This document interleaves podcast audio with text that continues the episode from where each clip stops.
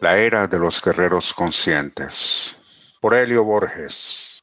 Hay una antigua profecía, tan antigua que casi ha sido olvidada en los hilos del tiempo. Una amiga mía, que es una viajera por el mundo y muy curiosa de nuevas experiencias espirituales, me la mencionó en una oportunidad. Un viejo monje se la narró mientras caminaban hacia un pequeño pueblo sagrado al pie del Himalaya, donde ella había ido a meditar. Mientras caminaban, el monje empezó a narrar. Habrá una época en que las fuerzas del mal parecieran estar determinando el destino de los seres humanos, que se sentirán desesperados e impotentes para enfrentar su poder. La violencia está en todas partes. La guerra prevalece sobre la paz, al igual que el mal sobre la bondad, la traición sobre la confianza, la intriga sobre la sinceridad, la mentira sobre la verdad, la crueldad sobre la compasión y el sufrimiento sobre la alegría. La mayoría de las personas miran a los demás con desconfianza, temiendo ser lastimados física o moralmente. El caos parece ser la fuerza dominante del mundo en la mayoría de los países el gobierno está en manos de hombres codiciosos y cínicos que buscan su beneficio personal en lugar del bienestar común. La gente común siente que no tiene ninguna esperanza de superar esa opresiva situación. La ambición y la codicia de los hombres en el poder no tiene límites. No solo se benefician de su forma corrupta de gobierno, sino que también han convertido la tierra en un desierto debido a la extracción ilimitada de sus riquezas. La comida es escasa y cara. Los pobres comen sobras. Cuando comen del todo, hay enfermedades pandémicas que matan a miles de personas. Es el reino del miedo y la oscuridad.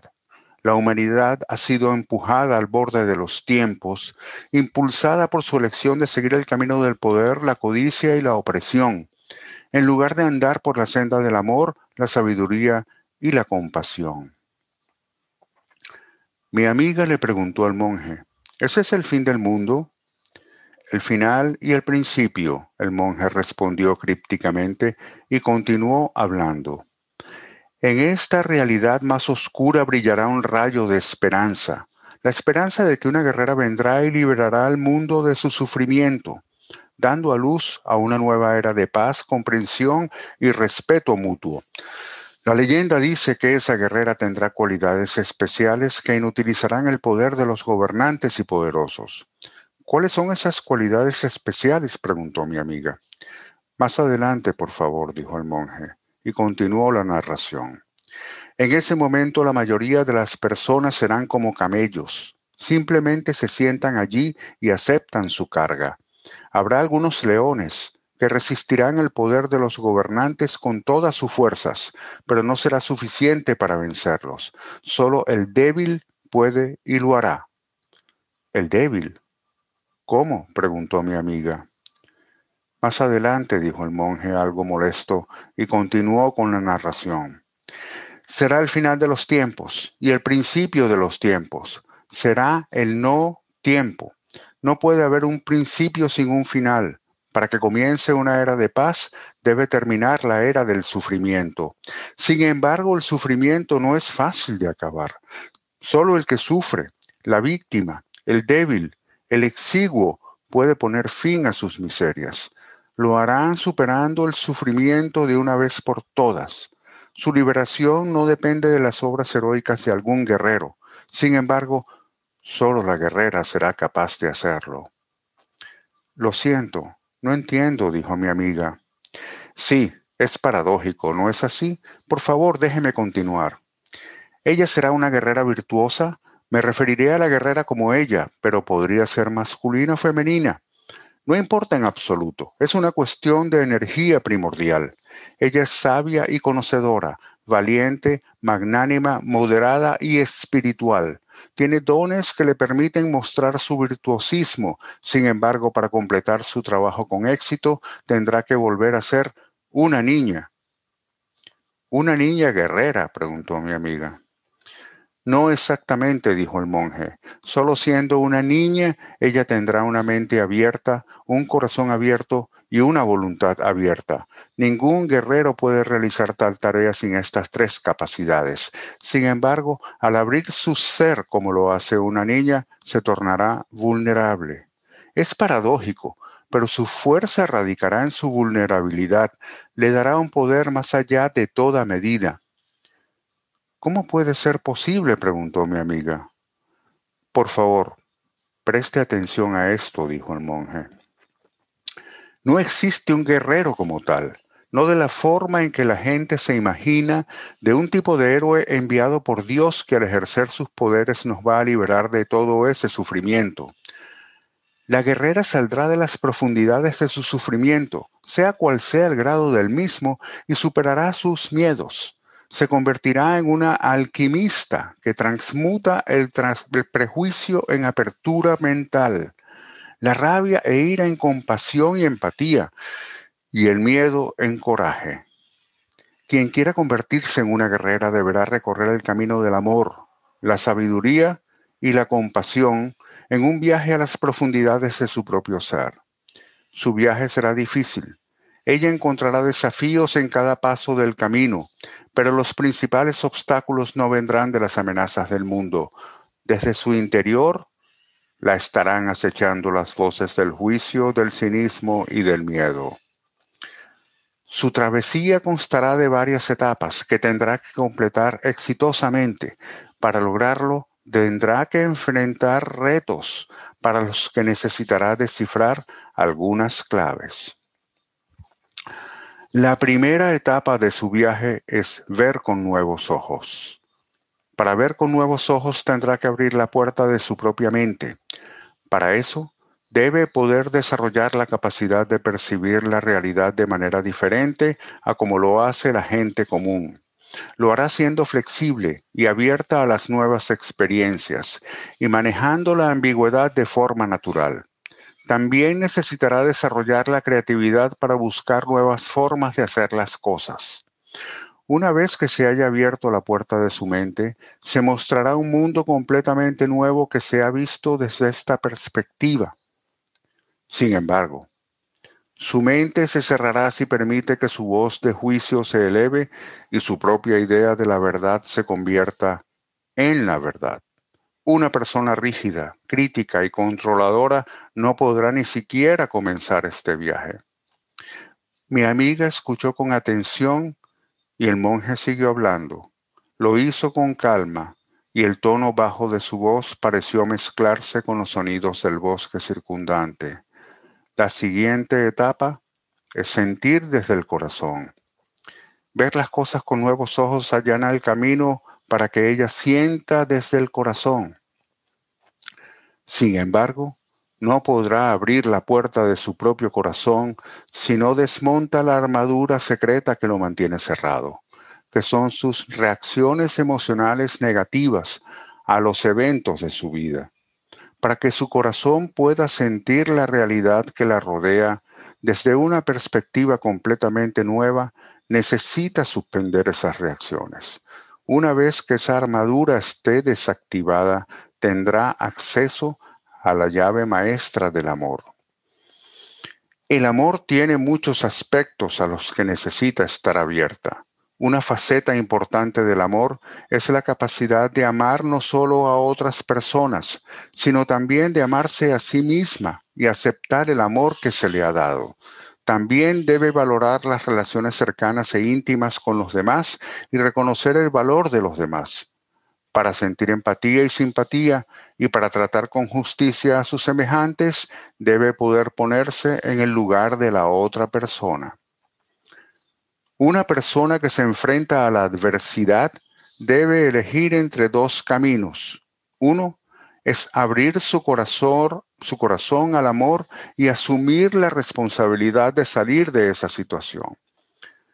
El otro es bloquear su corazón con cinismo, emociones negativas y culpa, haciendo que otros sean responsables de sus desgracias. El primer camino le permitirá continuar su andar con un nuevo grado de madurez y fortaleza de carácter. pero el otro lo llevará a sentir rabia e ira, cerrando su corazón al amor y a todas las otras emociones positivas también. Una persona incapaz de sentir amor no podrá entrar en esta etapa del viaje, aunque haya abierto su mente. Ahora, lo que voy a decir ahora es de suma importancia. Por lo tanto, escuche con atención, dijo el monje. En la antigua Jerusalén había una puerta llamada el ojo de la aguja, porque tenía esa forma y era lo suficientemente pequeña para que una persona pudiera atravesarla. Al anochecer, todas las demás puertas se cerraban y solo quedaba abierta el ojo de la aguja. Si una caravana intentaba entrar en la ciudad después de esa hora del día, cada camello tenía que arrodillarse para ser despojado de su cargamento. Esa metáfora fue utilizada por Jesucristo cuando quiso ilustrar que una persona impulsada por la avaricia tenía que transformarse arrodillándose, siendo humilde, y desprenderse de su cargamento dejando ir viejas creencias y patrones de comportamiento, para pasar a través del umbral que lo conduciría al reino de los cielos. Abrir la mente y el corazón permiten a la persona pararse frente al ojo de la aguja, sin embargo, para atravesar ese umbral necesita dejar atrás viejos hábitos y creencias, especialmente su ego, permitiendo que surja su humildad y vulnerabilidad.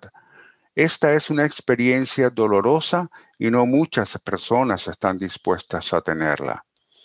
Habiendo dejado ir lo que no es esencial, sentada en la quietud y el silencio, Sintoniza su futuro emergente haciendo dos preguntas básicas. ¿Quién soy? ¿Cuál es mi trabajo? Desde ese espacio de escucha sin prejuicios, sentirá que su atención se expande y se conecta con un lugar más profundo de conocimiento interno. Con asombro, observará su futuro emerger a medida que éste comienza a formarse. Una vez que se haya establecido esa conexión, comenzará a actuar con la intención de hacer realidad ese futuro emergente. Ha surgido un nuevo yo y esa será una persona a partir de ahora. Sin embargo, este nuevo yo no es de ninguna manera una presencia permanente. Para permanecer en ese espacio de conocimiento, tendrá que hacer un esfuerzo consciente y continuo criticar y experimentar emociones negativas como la rabia, la ira, el resentimiento, la devolverá a su antiguo ego y a su antigua forma de comportarse. Mi amiga estaba tan concentrada en la narración que perdió el sentido del tiempo. También se quedó sin habla. No sabía qué contestar. El monje prosiguió pero ella necesitará el maná del desierto. Habiendo cruzado el umbral de su futuro emergente y habiendo dejado atrás su antiguo yo, necesitará abrir la puerta de su voluntad para mantener presente su nuevo yo la mayor parte del tiempo. Su coraje le permitirá nadar contra la corriente de la existencia y el comportamiento normales y mantener su intención a lo largo del tiempo tampoco dejará que su esperanza se desvanezca, porque ese será el faro que le indicará el camino hacia su mejor futuro posible. Y al ser fiel a su intención, mantendrá su reserva de entusiasmo y humor. Ese es el maná que le dará fuerzas suficientes para continuar su viaje, sobre todo en los momentos en que será tentada a vagar por un desierto lleno de espejismos. Mi amiga escuchaba atentamente cuando el monje dijo, la perseverancia en su propósito le permitirá recibir las llaves del reino. Ser fiel a la intención es un trabajo de por vida y también una experiencia de aprendizaje para toda la vida. A veces su voluntad se debilitará porque ha elegido andar por el camino menos transitado. No obstante, la fuerza de su sentido de propósito la mantendrá en su verdadero camino a pesar de sus miedos. En momentos de duda, su integridad y autenticidad triunfarán. Su visión de futuro y acción deliberada le permitirá correr riesgos, afrontándolos con objetividad. Haber tenido la oportunidad de trabajar por el bien mayor de la humanidad le dará sentirse viva y agradecida por las bendiciones que ha recibido, pudiendo confiar y perdonar, a pesar de la posibilidad de ser lastimada. Mientras anda por ese camino, generalmente cuando menos lo espera, se le abren puertas que la llevarán a lugares en las que nunca hubiera imaginado estar. De igual manera será guiada para que conozca a personas que la ayudarán sin que ella se lo pida. Otras personas la buscarán para aprovechar su experiencia y conocimiento para ayudarlos a resolver sus problemas.